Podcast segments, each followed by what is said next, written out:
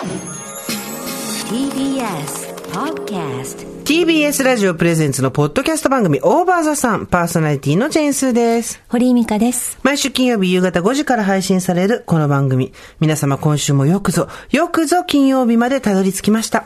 毎回およそ30分私ジェーンスーと堀井さんが語らい、皆様から届いたメールを読み、太陽の向こう側をオーバーと目指していく、そんなトークプログラムとなっております。よろしくお願いします。お願いいたします。寒くなってきましたねって言おうと思ったら、そう今日ですね21度だったのよ、最高気温が。そうですうね。ん。なので、ちょっと、本当は焼き芋の話とかはしたかったんだけどね。えー、なんか秋がちょっと長いですね。そうよね。ねてか、秋と思わせて何かちょっと夏の終わりみたいな、秋そうみたいうな。そそう、心地いい日が続いてます。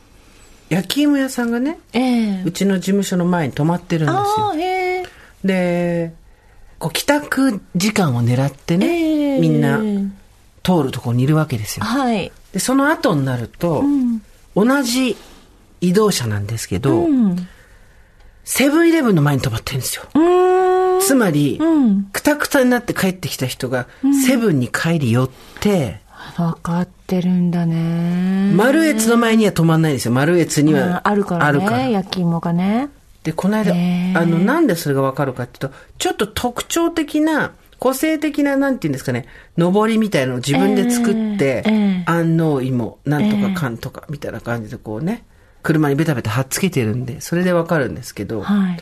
この間そしたらね、休日のね、え今度は、夕方ぐらい、え人がこう、ええ出かけて、家族がね、ええ帰ってくる時間、駅前に止めてました。大きい駅の前に。それも見まして、子供はもう見ていい匂いで美味しかったら、ママあれ欲しいパパ食べさせてじゃないですか。うん。気が利くっていうよりも、もはや悪どいなと思って。いや、でも知恵でしょうね。やっぱそこを狙う、時間帯狙っていかないと、タクシーの運転手さんもそうですけど、やっぱり、あのね、お客がいる場所に行かないと。匂いですよ、しかも。うん、あ、いい匂いね、だってあのほら、えっとさ、新橋のさ、パパドゥなんとかっていうシュークリームとかございますねうんあれもすごい緻密に計算されてるパパドゥは芸能事務所の名前ですねあれ何でしたっけ？ビアードパパだと思います。パパドゥは芸能事務所です。俳優さんが多く所属する芸能事務所えー知らなかです。った。そうなんですか。はい、パパドゥではないですね。あれも、すごい計算されてるんですもんね。改札出て、そうだよね。そう。すぐのところまで、ちょっとこう、近くまで匂いが来るように、計算して、匂いでお客さんを誘導してるみたいなことを聞いたことありますよ。上野広小路もそう、アブアブの下に入ってる。あ、そう。うわーっていい匂いがね、だから何回も何回もも焼いて、こまめに焼くって言ってまして。一気に焼きゃいいのにね。そう、匂いを出すために、香りを出すために。ね。考えてらっしゃる。そうですよ。やっぱ売るためにはね。立地が全てって言いますからね、商売はね。飲食なんか特にね。本当に。ね。で、まあ、あの、どうでしたか？だってもうなんかみんなやっぱさ、気になってるでしょ。しっぽり旅の記。者会見だって、とどうせほら、後ろにその一末模様の TBS のなんか記者会見のパネルみたいなの背負ってるから。てか、あの、これは記者会見じゃなくて、どっちかっていうと、あの、なんかを発売するときに、ええ何々書店とかの、ええーぶら下がりなインタビューの時に使うやつの後ろですね。パネルね。そうそうそう。格闘家とかがやる金屏風でもよかったんですけどまあちゃんとパネルがあるからの行ってまいりました。皆さんのおかげでですね、えーあの、ゆっくり休めまして、えー。えー長野とええ石川県とええ、ゆっくり温泉に使って、えー。石川県は、石川県どこに金沢？じゃなくてね、山城温泉っていうちょっとね、えー。外れたところにある昔からの、すごいのよ。私、あれ見るの2回目だったんだけど、あの、四国の道後温泉と一緒で、街の真ん中に、いわゆるお湯に浸かるためだけの公共の温泉があるわけですよ。はい。で、そこでみんな使ってっていうのが昔からあって、ええで、それぞれの場所に、そこを中心としてですね、旅館がいっぱいあって、んで、まあそこで、そんなに、こう街を人が歩いてるって感じじゃなかったですけどね、まあ、しっぽりと、えーしっぽりとしっぽりしてきました。七日合計の街でしっぽりしてきたんですね。あの、加賀百万石しっぽりですよ。金粉の街で金粉の街。しっぽり。歴史あるしっぽりをですね、決め込んできました。えー、あそうですか。楽しかったですよ。何食べたんですか？いや、これがちょうど私たちが離れるあたりで、んえっ、と、いわゆるカニ、ズワイガニが解禁になるんだったんですけど、その前だったんで、毛ガニだったんですけど、えー美味しかったですよ。いろいろとですね。えさあもうこの話になるとええ。全然しっぽりじゃない話になっちゃうんだけど、ん。宿3軒泊まったんですよ、ん。宿ホッピングしたんですけど、うん。それぞれホームページとかには一切この宿はこういうお客さんを目的にしてますとか書いてないのに、うん。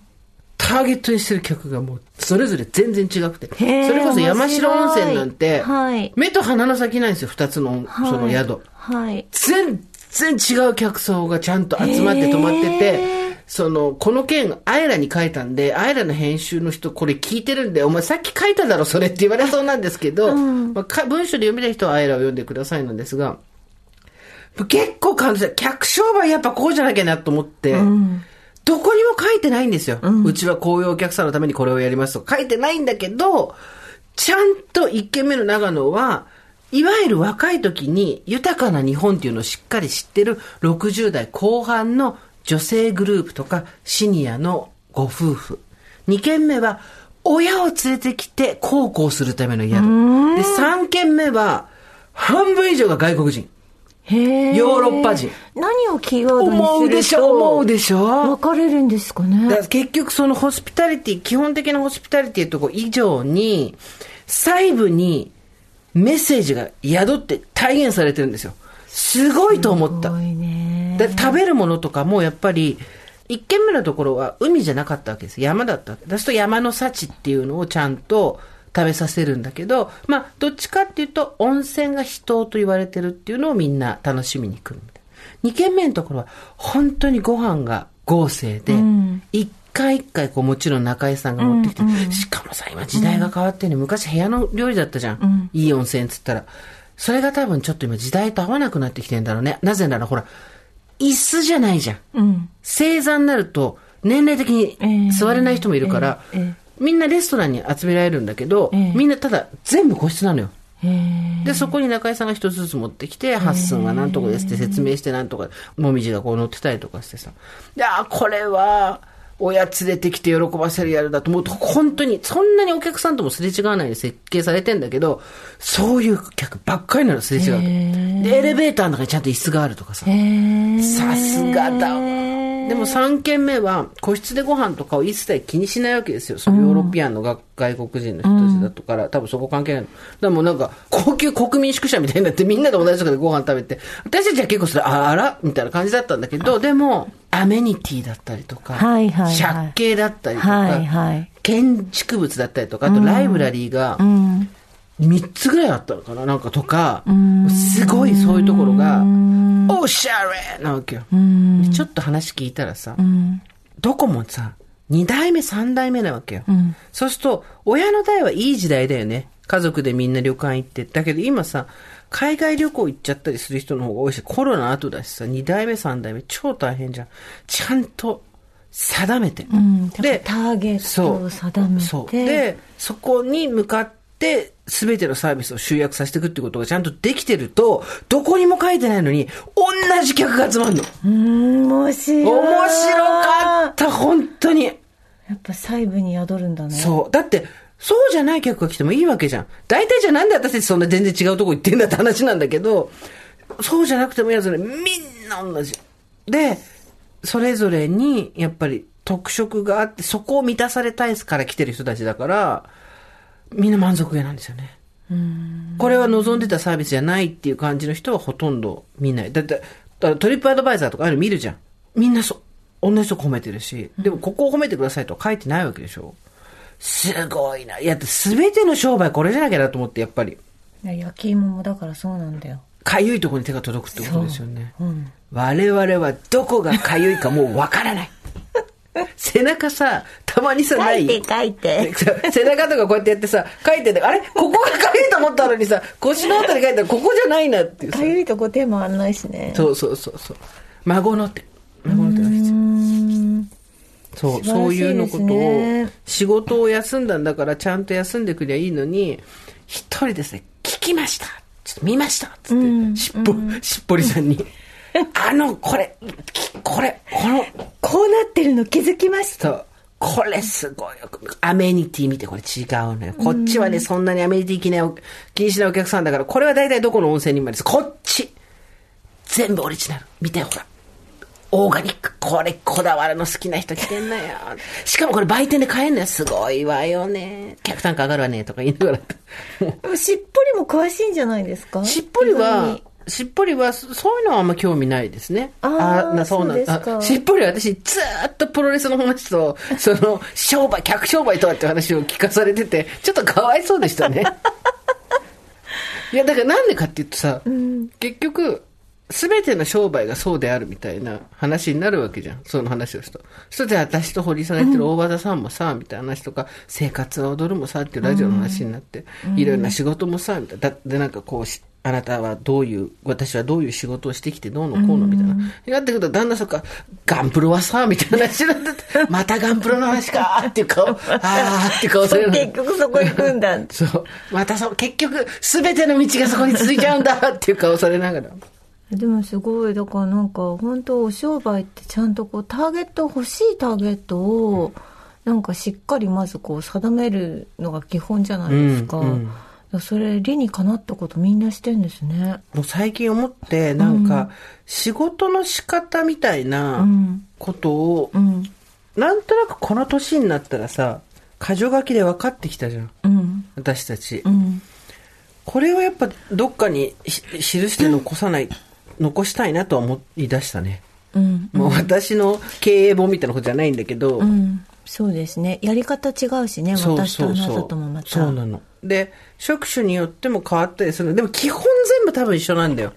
私はその、いろんな業種を渡ってきたけど、結局全部一緒だったから、それとかをさ、ど方法は違えど。そうそうそう。でもこう全部一緒だった。ぎゅっとこう集約集客させるのはなんか一緒ですね。っていうさ、その、いわゆる仕事のテーマっていうのがあるじゃん。うん。その、これを何のためにやるのか、誰のためにやるのか、うん。それがどうやってやって体現されてるのか、ちゃんと細部にっていうのが一つと、あと、じゃあその中にいる人たちとどうやって働くのかっていう二つじゃん。うんその二つじゃん。中にいる人、外にいる人。つまり人間とどう働くかっていうことと、プロジェクト自体の明確化をどれだけさしっかりさせるかっていうさ、結局その二つだよなと思って。で、最近思ったわけ、私は。我々の時代は終わった。なんで？始まらないうちに終わった。あのね、やっぱり、もっと出力の弱い人がこれから来ます。ジェーンス占い。ジェーンス占いによると、結構強めの旅してきたのに そうそう。私たちの心の旅はもうこれだ、そう。結構強めの旅してきたでしょ今まで電流も強めに流してきたし、つまみも全部右に回してきたし。金沢も強めだったでしょ強めだったよ。ねいろいろで、金沢にさ、金沢にさ、部屋にさ、あの、露天風呂がついてるっていうやつ。ああ強めそう、っていうのをやってみようって話になって、で、全部しっぽりに任せたわけ。で、お願いしますって言って撮ってもらって、したらさ、超面白い。段差でさ、缶オケみたいなのが段差になってるさ、なんかさ、二人で、なんかイメージだと、丸いところに二人で入る感じじゃん。あーあーそうねそれがちょっとエロスもあるじゃん。みたいなねそうだけど回らないやつね違うの。あのね、木の棺桶みたいなのが上下で二段になってて、だから一人一つずつのしか入れないわけ。で、で、下がつぬるいのよ。で、上は熱々なの。で、しっぽりはぬるいお湯が好きなの。うんで、私は熱いお湯が好きなんだけど、上の熱さがちょっと尋常じゃないわけ。で、しっぽりが下に入って、じゃあ私上入るわ、つって、つって、つって、バえシャンち違うオケなの？違うオケ違う缶オケなの？段差で違う。だから、階段みたいに段差があって、上の棺桶と下の棺桶があって、横にはなれるの。だけど一人しか横になれないの。で、そんな、さ、室内の露天風呂見たことある？そんな？室内露天風呂なかなかないでしょ。さすがです。さすがですね。そう、で、な、なってて、本当あの、演出じゃない方の、あの、熱湯風呂みたいになっちゃって、スーパージョッキーの、あちちあちちあちちみたいになって。で、で、私がバーンって入ると、トリクルダウンするわけ、熱いお湯が。下の、しっぽりが浮かんでる、これが本当のトリクルダウンだっていう。わかる？流れ落ちてそう。金、金持ちに金が回ると、下にどんどん落ちて、This is トリクルダウンっていう、やると、ちっちゃい穴から、うわーっていくわけ。すると、しっぽりはぬるいのがいいのに、どんどん熱くなるからそ。れそうでもなんか初めて聞きました私も初めて見た。本当に。ひな壇の上上そうそうそう。下段みたいになってて、そこに缶置きが2個それ並んでて。何を楽しむ何何の趣いや、だからトリクルダウンだよ。トリクルダウン。何の趣を楽しむなんか、いや、あの、仲良くしたいけど、同じ釜の飯は食いたくないみたいな人たちじゃいいんじゃない。コロナだからってこと？いや、違うと思うけど、加賀百万石的には違うと思うけど、ですごい、えートリクル面白いねダウンっつって、ベシャーっつって、うわーっとお湯が下に流れてって、あちゃちゃちゃちゃとかっつって。で、ほんと、あの、スーパージョッキーの、あの、お風呂あったじゃん。入るやつ。まさにあれが2個段差で置かれてる感じ。えーシャンパンタワーみたいな感じ？いや、2, 個だけだけどね。でもこうそうそうそう。流れ落ちていで、上から下に落ちてくる。へえすごいわつって。楽しいなーって言いながらあそう楽しいで、ねすっごいね、残念なことがあったの。うん何軒目かのお宿で、ベッドの寝心地がめちゃくちゃ良かったの。うん最高の寝心地で、今までい家のね、ベッドってさ、ベッドマットレスが腰が痛くなるの寝てると。買い替えなきゃと思った私、この間も、底値市っていうのすごい言ってきたの。ベッドマットレス底値市っていうのに、新宿まで行って、一個一個寝て。そこねで買うのよいやいやで、全部いっぺんに見ようと思ったら、底値市しかなかったの。で、フランスベッド、日本ベッド、シーリー、シモンズ、ね、スランバー、いろんなところの全部み横になってさ、だどどうだどうだわかんなくなりながらやったわけ？あわかんないな、なんつって。で、旅行行ったじゃん。で、あるとこで寝たらすっごい良かったわけ。目覚めもいいし、疲れも取れてるし、これだと思って。で、あの、中井さんに、すいませんっつって。で、ベッドだったよ、そこ、布団じゃなくてはいはいはい。あの、旅館の人に、はい。すいません、あれ、どこのなんですか？って言って、はいはいしたら、あ、よくお客様に聞かれるんですけど、オリジナルなんですよって言われて、へー。えー、って言って、期待高なるじゃん。うん。え、そうなんですか？つって。え、でも教えてもらえないんですか？いや、ちょっと、とかつって。で、でもちょっと待ってよと思って。絶対商品タグってのはどっかについてるはずだと思って。もう麻薬捜査犬ですよ、そうなったら私は。もう、綺麗にシーツが畳まれてなってんのに、ブワー剥がして、麻薬どっかにあるから探せみたいな感じになって、うわーひっくり返して、タグ見たら、親会社が、そこの会社じゃないんだけど、作ってるとこの、OEM とかなんのかな？わかんないけど、そこの会社を検索してみたの。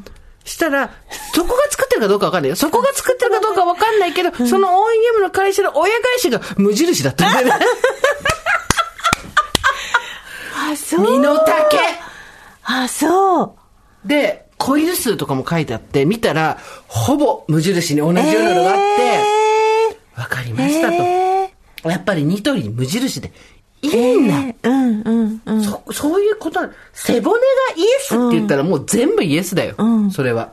多分だからそうですよね、無印もそうやってなんかビジネスなん旅館相手にやってるんでしょうね当無印がやってるかどうかはわかりません。ここすごく大事なところなんで、インターネットで書く人気をつけてください。無印のベッドじゃないんです。調べたところ、そこが書いてあった OEM であらしき会社の親会社を調べたら無印だったっていうことで、ってことは無印と近いものがあるんじゃないかと思って調べたら、近い商品があったっていうところの話なんで、これ大違いですからね、無印が作ってるっていうのは。だけど、そこねいち行ったじゃん、その、先月か先々月か忘れたけど。やっぱり、どこのホテルに降ろしてますっていうの、ブワーッとこも書いてある。星のやは全部うちですとか、世界のマリオットは全部うちですとか、書いてあるやっぱそういうのは売りになるわけですよ。マットレス。で、そこで私が言ったとこは、身の丈が、無印っていうのはすごい。結局こう肌にあったんですね。だってね、その人の育ちがどうっていう話っていう、おとぎ話っつったら布団の下に豆一個あるお姫様の話じゃん、どう考えても。そこから考えてもですよ、私が最も眠れたベッドが、む無印に近いものがあるっていう、この、でもあなたんちなんかそれこそなんかシモンズだなんとかだってやってきたお家じゃないんですか？違いますね。あてか、実家の時はわかんない。だけど、そっからもう一人暮らし、20いくつで一人暮らししてるわけだから、ずっと自分で通販とかで安いの買ってきたのよ、マットレス。で、今のマットレスが一番確かに高いんだけど、寝心地はあんまり良くなくて、やっぱね、値段じゃないの？いやでも本当寝具だよね私だってもうなんか朝起きると首痛いからそれも合ってないから。ね本当不思議なんですよ普通人って多分あれ、休むために寝るんでしょ？だって起きると疲れるんだよ首が痛い。わかるわかる。言いたいことはわかる。首が痛いってことは枕が合ってないんじゃない？私この間それでさ、聞いてよ。底根市。底根市超楽しい。今度一緒に行く？底根市大体ね、新宿のアイランドなんタワーっていうところでやってんのよ。で、全部の、底根が底根に行ってどうすえそ私たち底根が、底根底根のお出ましだっつって。で、底根市に行くとさ、いろいろ教えてくれる人がいるんだけど、まあそれも営業さんが上手い人とそうでもない人がいるわけだ。で、上手い人がいて話聞いたら、大体皆さん間違えるのが、新しいマットレスにした時に枕を変えない。前と同じ枕です。そうすると、沈み方とかが変わってんだから、枕も絶対変えた方がいいのに、同じのにして、首が痛くなったなんだって言って、それをマットレスのせいにされる方もいらっしゃるんですけど、一緒に枕もこのタイミングで変えた方がいいですよ。ただいま、こちらのマットレスを買うと、枕もプレゼントってことだそして天才や。我々はもう発電力が残念ながら強いんですわ。で、最近思うのは、自分が強いって感じたことありました？そんなことしかないです。子供の頃から。蹴られた男の子にやめてくれって突き飛ばしたら怪我しちゃって幼稚園に親が呼び出されたりとか、私のせいじゃないわって。あっちが手出してきたんだわっていうね。あるじゃないですか、そういうのとか。もうそうですけど、基本的にもちろん弱いとこもありますよ。だらしないとこもずるいとこもたくさんありますけど、そういうことではなくて、全部出力は基本的に強いです。強いってのはポジティブっていうことではなくて、すべてにおいての蛇口が緩いんですよ。でもそれを今ここに来てちょっと弱めようと思ってるのはどうしてですか？弱めようと思ってないです。なぜなら無理だから。反省してるんですか？反省もしてないです。だってこれ時代のせいだもん。ちょっと前まで、まあ自分の書いた文章でもそれのさ、違いがあるって話したじゃん。昔だったらこれを、みんながゲラゲラ笑ってくれたけど、今読むとちょっとこれ強すぎるなっていうか、笑いとしてもきついとか、誰かを傷つけるんじゃないかって思っちゃうとか、いうのが出てきて、で、そこの出力の調整はね、仕事なんでちゃんとやりますけど、ラジオとかも含めて。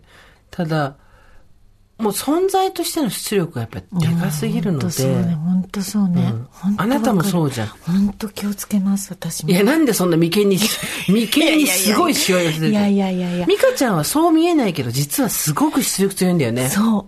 だからもうジェーンスーっていうものにものにな堀井美香っていうものになってきてしまってて、まずいなと思います最近。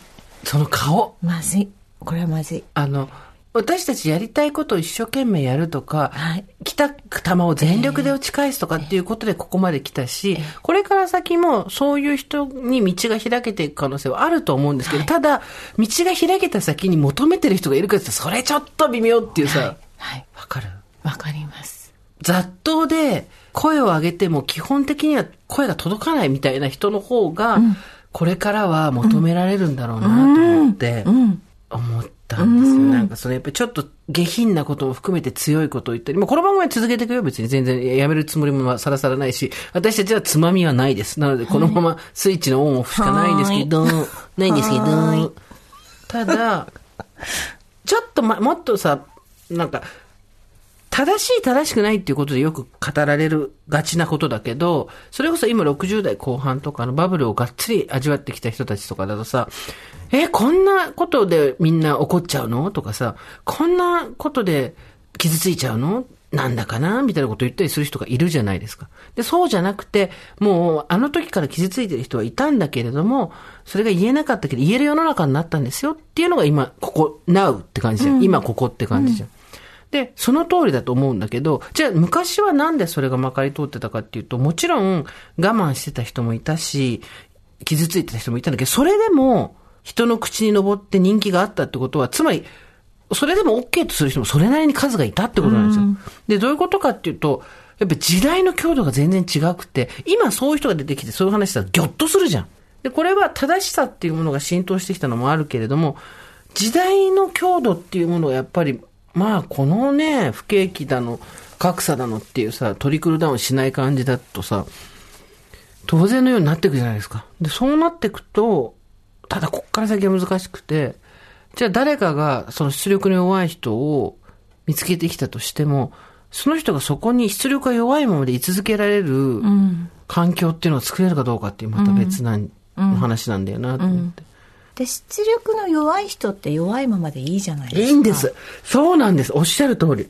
別にどうこうしてほしくないんです。本当にいるんですよ、なんか私たちこうやって人の前に出て何か喋ったりとか、まあ人様のこう目に触れてみたいな仕事をしてるから、さもそれが当たり前になってしまってますけどでちょっと触れた方がいいのかなとか思いますけど、ね。うん。もう一切あのなんていうの感知しないでくださいっていう人本当にいますからね。そうそう。あの、で、そういう人たちもじゃあ、前に言ってたくないのかもしれないけど、その、それ、それってすごい今さ、雑にさ、一言で、コミュニケーション能力が高い、低いっていう言葉だけでまとめられるんですけど、それじゃないんだよね。違う違う違う違うコミュニケーション能力とは全く別の話なのよ。で、世の中確かに、例えば、タレントさんなんかで言ったら、フワちゃんとかは出力すごい高いじゃん。強いし。で、もちろん、いや優秀な人はどこ行っても優秀っていうのを、絵に描いたような人があの人だと会ったこともないけどね。ただ見てると、優秀な人はどこ行っても何やらせても優秀っていうのがもう絵に描いてる人だと思うけど、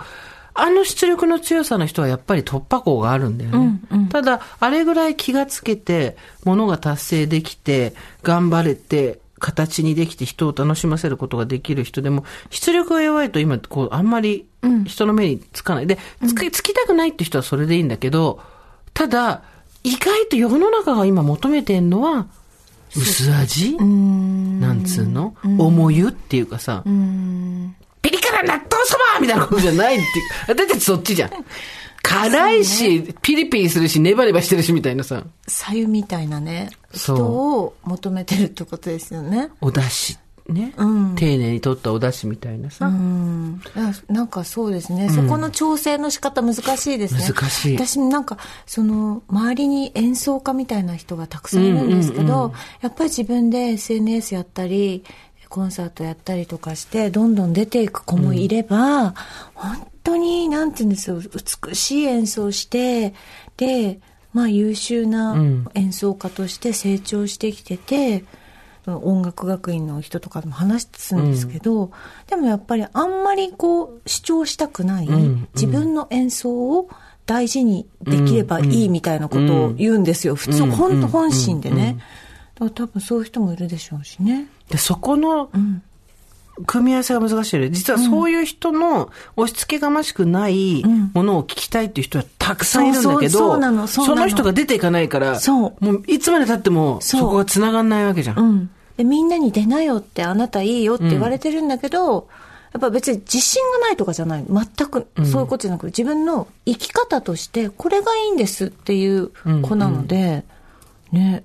需要と供給で言うとどうなんだろうね。その、実際今の時代を考えると、少し出力の弱い人の話っていうのを求められてるなって感じがするんだよね。私たちみたいにギャーワッギャギャギャギャみたいじゃなくて。でも、そういう人たちがもし話したくない、そんなに話したいわけじゃないんですってなっちゃうと、ニーズは満たされないままになっちゃうね。うん。どうなんだろうね。騙して連れてくるしかないから。そうね。気がつかれないように舞台を用意するしかないですよね。帰り道歩いてたらそこが舞台だったみたいにするしかないよね。あれみたいな。今回旅行してても思った。なんか、豪華でしょ？なんとかでしょ？かんとかでしょ？っていうものもあれば、徹底的に避難してる宿もあるわけよ。もうインテリア、だその、入ったら掛け軸があって、何があって、カニがあって、冷蔵庫の中もいっぱいで、で、ご飯もすごい豪華でってとこもあれば、部屋入ってたらガラーンなんもなーみたいな。引き算、引き算、引き算。でも、多分今この引き算、引き算、引き算の方が、人は癒されるんだろうなと思って。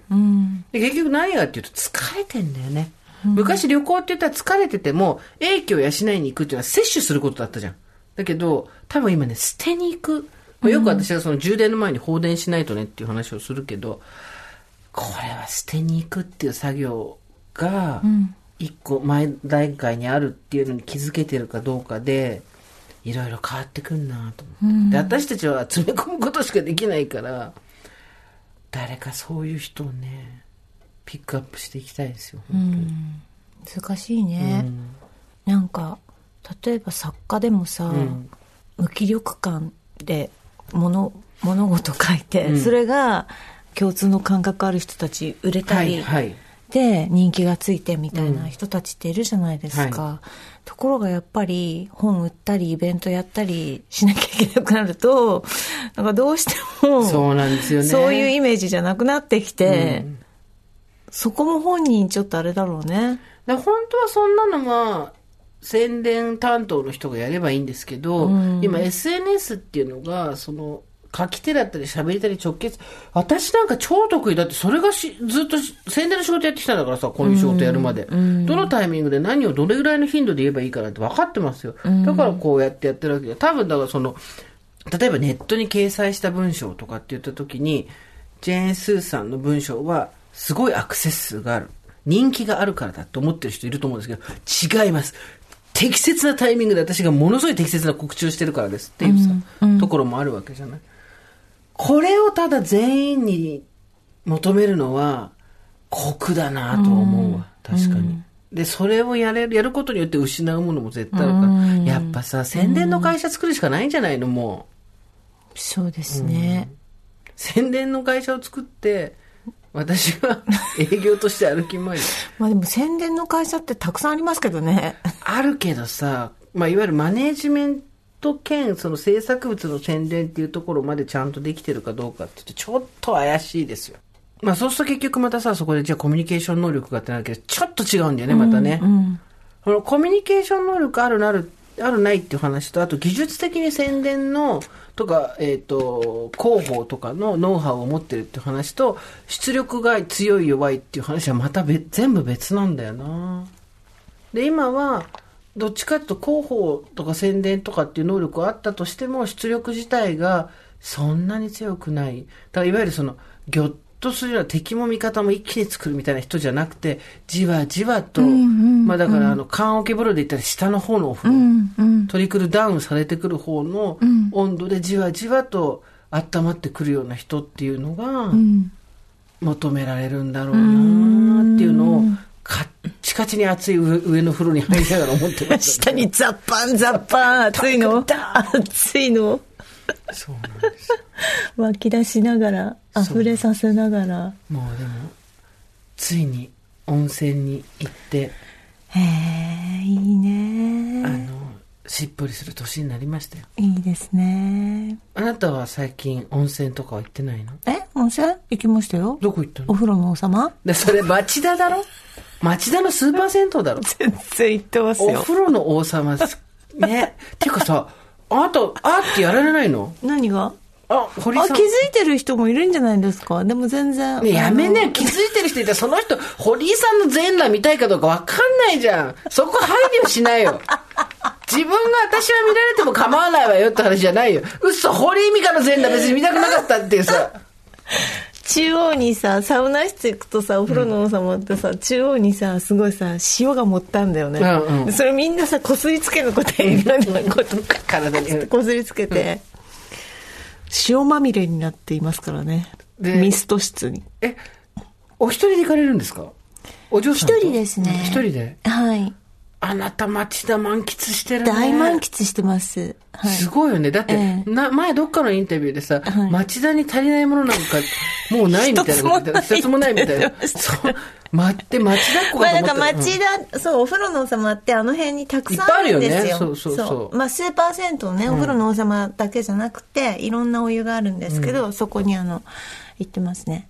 岩盤浴とかほら男女一緒じゃないですか。そうだよねはい全然平気。っていうか、本当に、そういうとこだよ。出力の強い人は、あごめんごめん私が見られてもいいのっていうスタンスしかなくて、人様が見たくないかもしれないってことについてはか、嘘だって銭湯に行って人様が見たくないかもしれないとか言って入れないじゃん、いやいや、そんな。それは一般のアノニマス、顔の、んが割れてない人だったら別だけど、顔が割れてる人の裸見たくないみたいな、ない、なくないですか？あ、そっか、だから、あの、個室風呂にしたの？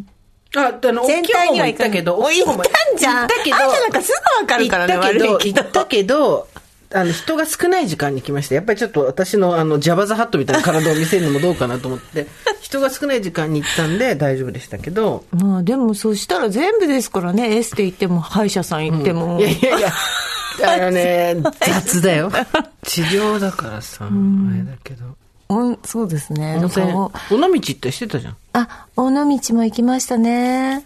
なんかそう、温泉いいですよね。あのーさ、箱根にさ、私、ほんといい、良かった温泉があって、箱根のさ、なんかこう、竹林の中に温泉があって、なんて、なんつったかな箱根とか、熱海とかすごい、そう。夢、天空の風呂みたいなのいっぱいあるよね。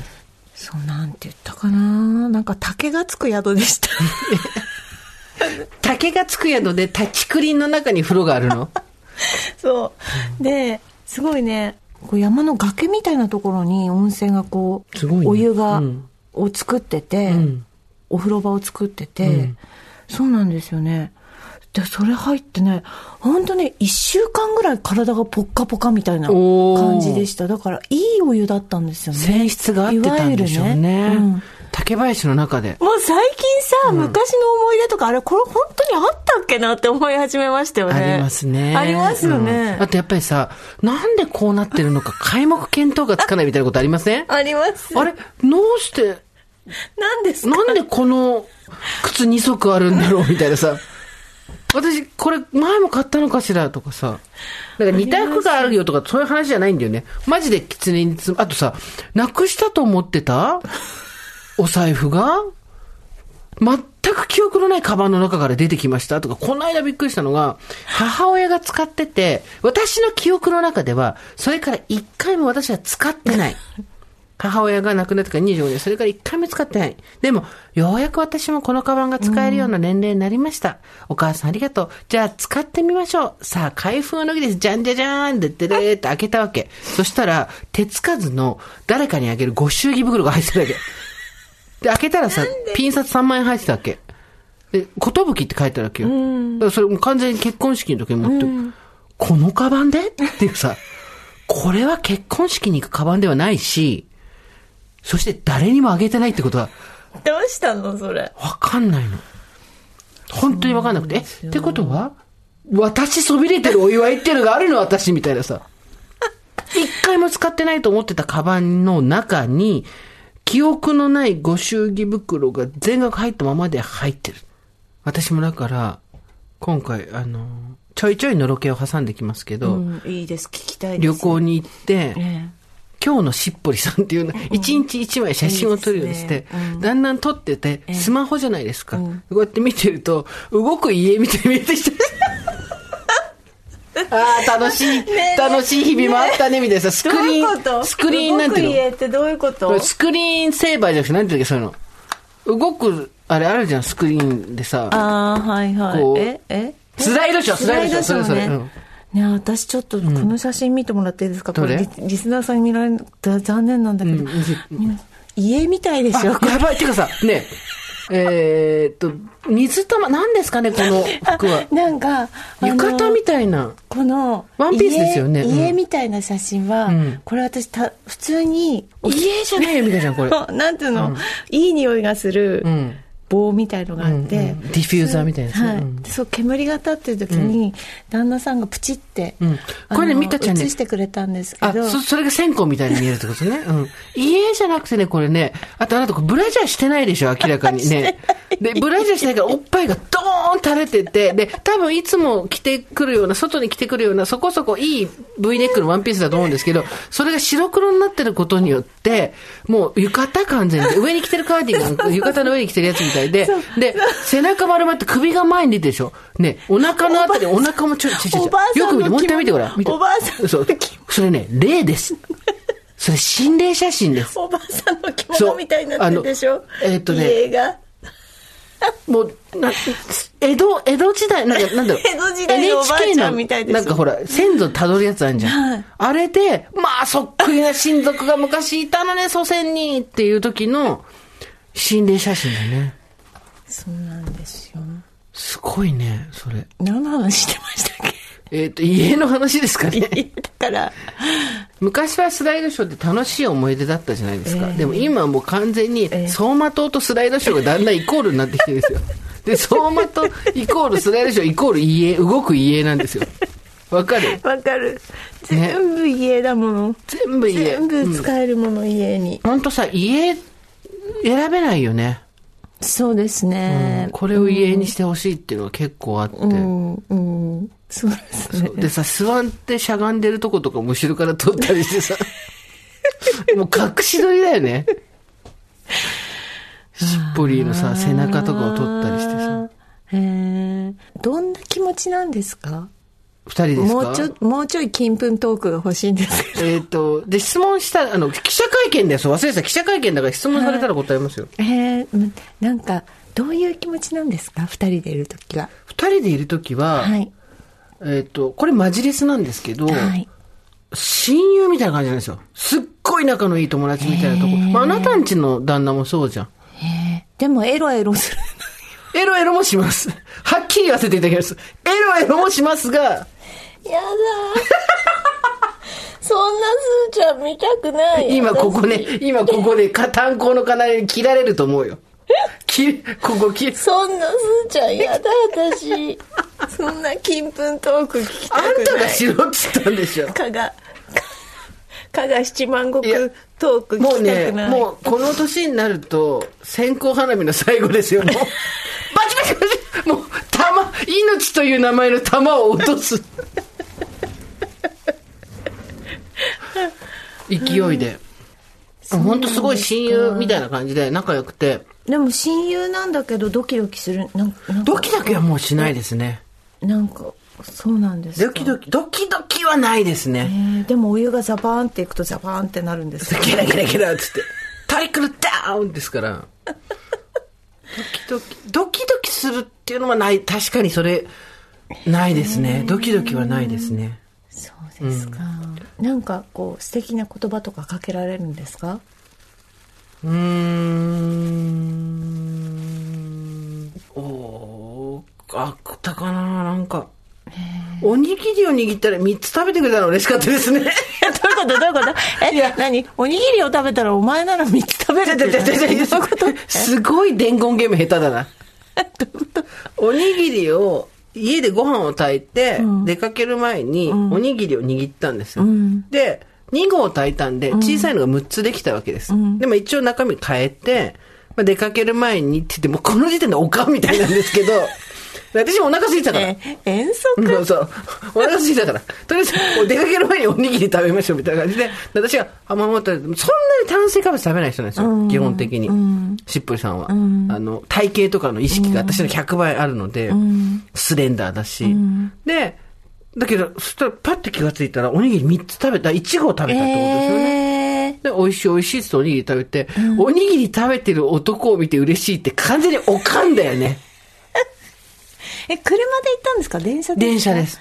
えー。グランクラス乗った。ああそうでですか。グランクラス意外にそんなに高くなかったから、やったこれ乗ろう乗ろうってって乗ったんですけど、あの何にも出てこないグランクラスが今あるみたいで、グランクラスってお酒飲み放題でアミューズ、アミューズが出てとかそういう、あれなんですけど、今多分ご時世もあって、ひたすら、うんあの、座ってるだけ。そう、あの、マッサージチェアみたいなすごい椅子に座ってるだけだったんですけど、でも楽しかったし、そうですよ。なんか言われたかな？なんか言われてると思うんですけどね。で何観光するんですか？いや、ひたすら、あの、湯に使って寝てるだけですね。あら、なんかえあの二人でなんかこう遊んだりとかしないんですか？二人で、な、どんな遊びですか？カードゲームいやいやいや、それ修学旅行じゃないですか。大貧民とかスピードとかやるってことでしょうね。スピードやってやばいでしょ。ババ抜きとかしないんですか二人で。いや、しついて、えーっと、普通に風呂入って、ええー出てきて、断蜜だったらエロい旅って感じですね、これ。ー、しかし、断蜜だったら段差風呂でトリクルダウンはやんないと思うんで、断蜜。いいお湯がいい感じで落ちてくるんですもんね。向こうはね。断蜜だったらこう、そろって入って、ちょっとずつ少しずつじんわり熱くなってくおるみたいな。湯がこうシュワシュワシュワシュワって落ちてくるでしょ。バッサーンって来ないでしょそうそう。うわーっていうね、感じではなかったと思うんですけど。でも楽しかったですよ。本当に。私、嘘をつきましてね。小松空港帰り。帰りだけ新、あの、飛行機だったんですけど、なぜか、インターネットで何度も調べた記憶があるんですけど、小松空港にお寿司屋さんがあるから、帰りはそこで食べていこうって言って、で、自分たちが泊まってた温泉街にも美味しいお寿司屋さんっていうのがあるって聞いてたんですけど、ちょっとそれはやめておこうと、空港で食べようって言って、行ったらですね、空港にお寿司屋さんがないんですよ。あら、そうですか。でなんか有名なのにね、小松空港のお寿司屋さんね。ないんですよ。で、検索したら、そんなものは最初からないから、あなたも今、狐につままれてるんですよ。本当に？小松空港にお寿司屋さんなかったんですあそうなんでしたっけ？あると思うえ、なんか石原良純さんとかよくレポートしてるイメージ。それ、そこまで捏造する？わかんないけど。今ないのか、なくなったのかわかんないけど、えー。小松空港にないんですよ。あ、そうなんですか。な美味しいハンバーガーを食べて、えー。私はハンバーグでしたけど、帰ってきて、で、二人でですね、上野の金沢前門寿司に行ってですね、マイモン寿司いいですよね。美味しい。マイモン寿司。銀座に行こうと思ったら、あっちはね、根室花丸寿司だったんですよ。うんうん、マイだから、モン寿司、ね。前門寿司に行って、のどくろ美味しいねって数時間前に 現地に行ったのに、のどくろのお寿司美味しいねっつって、金沢前門寿司開店してましたけどね。行ってきましたけど。金沢の回転寿司とか美味しいって言いますよね。普通に回転寿司。レコード会社の時にすごいびっくりしたもん。デカネタ寿司ってとこ行ったらびっくり寿司とか、キトキト寿司とか、キトキト寿司は富山か。いろいろあったけど、え、何これ？そう、富山とか、山口とか、ああいう、なんか、行きたいよね。ね下関ってことでしょ？そうね。私たちもまた行きましょう。ね行きましょう。うん小倉とか小倉？なんかそういうさ、行きましょう。そ博多にね、う。うん。めちゃくちゃ霊が見える人がいるって話を聞いた。あ、そう。行きましょうよ。それ、写メだとダメなんですかやっぱり？写メだ、でもやっぱり本、本に、うん。えー、ちょっとい行きたい。私たちの、私たちのはい物忘す霊とか、はいね、散々言ってますけど、はい本当に霊がどうなのかっていうのをはい。見てもらったそう方がいいんじゃなですねいの、。そうしましょう。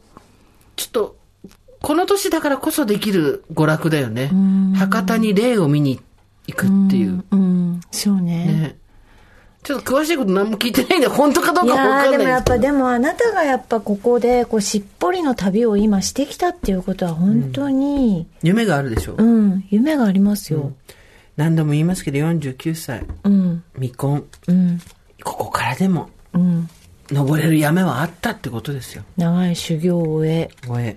そうですよそうねなんですよ。登れる山はあったっていうことです。まさかの金沢にはい。ねこれから二人で3泊国内旅行をしていこうっていう話になって。だからあれフルムーンってことそうでしょ？そうそうそう。要するにそう。あの、海外は疲れちゃうからね。結局正しいんだよね、そう。結局、ね、JR 東日本がた正しい。んですよそうやっ。ぱりで、足を伸ばして北海道って年もあれば、そう JR のターゲットにピシッとはまっちゃってるわけ私たちは。ちゃんと、うん。そうやってね、テーマとかがあって、やっていくと美しいですね。それこそ客商売とか言いながら、スポンスポン入りに行ってんのこっちの方だから。そう。絶対私はあと何年かするとあの、スーちゃんと三内丸山遺跡に行行くねくから。行くね。絶対、白でしょ？白と美味しいものを多分くっつけるよね。そうね。石碑も見るね。そう。で、ブリが美味しいんですってって言いながら、ブリ食べて、氷見でブリ食べるねそうしよう。そう。ね氷見でね。なんかさ、あの、この前友達と、そう、岐阜城に行ったわけ。うん。でまあ、友達はさ、多分好きなんだと思うんだけど、私、歴史とかあんまわかんないから、岐阜城行ってさ、その信長のさ、説明とかめちゃくちゃこう、そのなんか、レプリカがあったりとかして、その上に登っていくまでにたくさんあるわけよ。でさ、あんまり興味ないんだけど、一応さ、ポイントポイントで、はー、つって、はー、つってさ、これ何なんだろうなって思いながら。儀式なんですかね、あれ、やっぱり。それが何年後かに、あこれがあの時のみたいになるのよ。今はね、種、種を植えてるの。こ そうなんですかね。っから先もう本当一番上の天守閣みたいなとこ早あ行ったんだ早く行きたかったんですけどやっぱこう行くまでに刀が飾ってあってこう説明してたりとかするこうよ読むわけですよ。読んだって次のコーナー行くともう忘れてんだから それもまあ読むわけじゃないです。かひどいね。でもだからそういう積み重ねなんですね。そうです。あなたと私が、こっから老いていくに、ね、従って、最も弱点となる現在の長所。ご存知？長所？うん。長所。現今までは長所としても輝く瞬間もあったけど、こっから先命取りになる特徴、短所となる。すぐやっちゃえ。そうです。それはつまり、せっかち。そういうこと。せっかちで私たち死ぬよ。死因せっかちだと思うよ。ね。よくないね。ゴールに行きたいから、私たちすぐ。そこもすぐゴール行きたいから。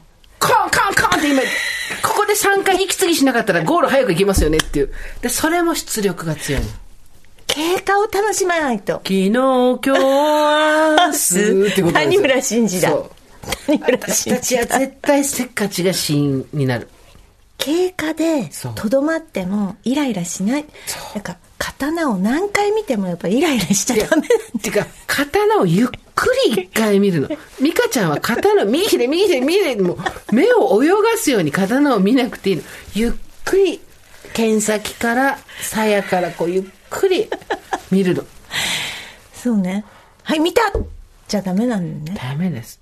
人生は鈴鹿サーキットじゃない。速さを競って何周も回るとこじゃない。ゆっくり鈴鹿の景色を見たことありますかって話ですよ。そうね。結局スピード出したって、同じとこに戻ってきちゃうから。で、曲がりきれずに大破ですよ。予想がつきまくる。ああ、それは、それはわかりますね。なんか結果、結果、ゴール。ね。で、どうなんの？みたいな。で、何が得られたわけみたいな。そうそう。ダメです。そう最もこの番組とから遠いとこですよ。だから、ふーんじゃなくて、なんか、なんか一個記憶してやろうみたいな。そう、見てても。記憶してやろうじゃないでしょ？忘れることが嫌なんでしょ？なんか成果として持っておきたいわけ。私、ここに来た。だから、もう、判を押してほしいわけ。もっとゆっくり噛み締めるように、うん。よう言うわ。自分。ガチせずに、自分よう言うわ。本当に。もう、馬車馬から降りる。お降りようと思ったら馬だったっていうね。馬車馬に乗ってるんだと思ってたら引いてたっていうね。自分でパドックで暴れるみたいなね。そうそう。やめましょう、本当に。で出力の低い人たちっていうのが、これからはみんなに必要とされていくんですよ。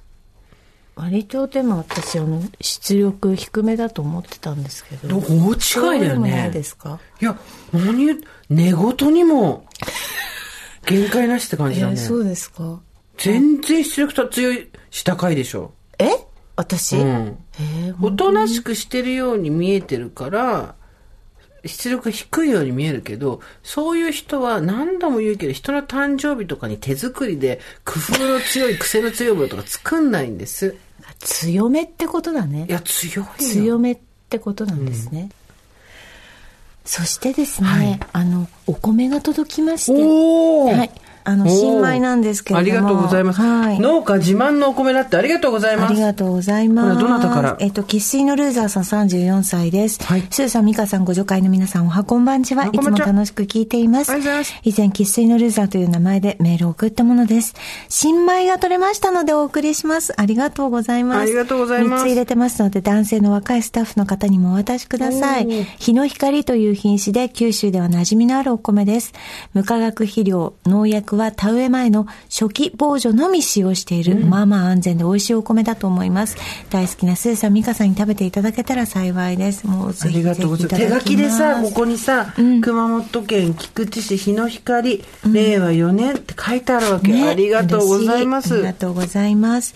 出産を機に前の仕事を辞め、子供が保育園に入るタイミングで農業を始めましたが、未だ慣れない仕事や重労働に泣きそうになることも多々あります。そんな中、農作業中に聞くオーバーザさんにどれだけ励まされたか。農家の奥さんの生活って畑と家の往復で社会から気に晴らされた感じがして、どんどん自分のアイデンティティがなくなっていくのが怖くてたまりませんでした。でもくじけそうになると負けへんでレジリエンスというのを唱えています。また先週の土俵に上がってみるという話も今の私にはとても響くものがありました。最近は我が家の農園のロゴを作って農産物をネット販売したり、いいねはい。えー、ふるさと納税の返礼品などにも登録したりと、外とのつながりを持つことで、どんどん農業という仕事にもやりがいを感じるようになりました。そんな時に出会ったオーバーザさん、ご助会の皆さんの笑って泣けるメッセージにこれからも背中を押してもらいながら歩んでいきたいと思います。朝晩の冷え込みも日ごと厳しくなっております。体調を崩されませんようご自愛ください。頑張ってるありがとうございます。ありがとうございます。すごいね。頑張ってるね。ね。なんかロゴを作ったりして、こう届けやすくしたりして、届きやすくね。そうそうね、あ、これかしら。あねそうかも今シールが貼ってますけどもごい素敵なシール。ね、素敵なステッカーです。ありがとうございます。ねなんかしっかりいただきます。ありがとうございます。すごい、なんかさ、なるべく早めにお米は食べましょうって書いてあるんだけどさ、はい。知ってた？ここに書いてあって今びっくりしたんだけど、お米を美味しく食べられる期間の目安は、通常でも精米した日から30日ぐらいですかって。私、一昨年の米とかまだあるんだけど、ねえねえねえねえ去年の米とか袋開いてないやつ小米にも程があるでも、狛米も狛米でなんか美味しい炊き方とかあるよね。まあまあまあまあ美味しいでも、てかさ、もう人間が狛米なんだからいいじゃん。小米に小米ってこそう。狛米、小米ってことですよと。。そうですね。いいそれでもしっぽりできるんだ。そうみんな今日の話は夢があったね。あのね、まあ夢はあります。夢はあると信じたい。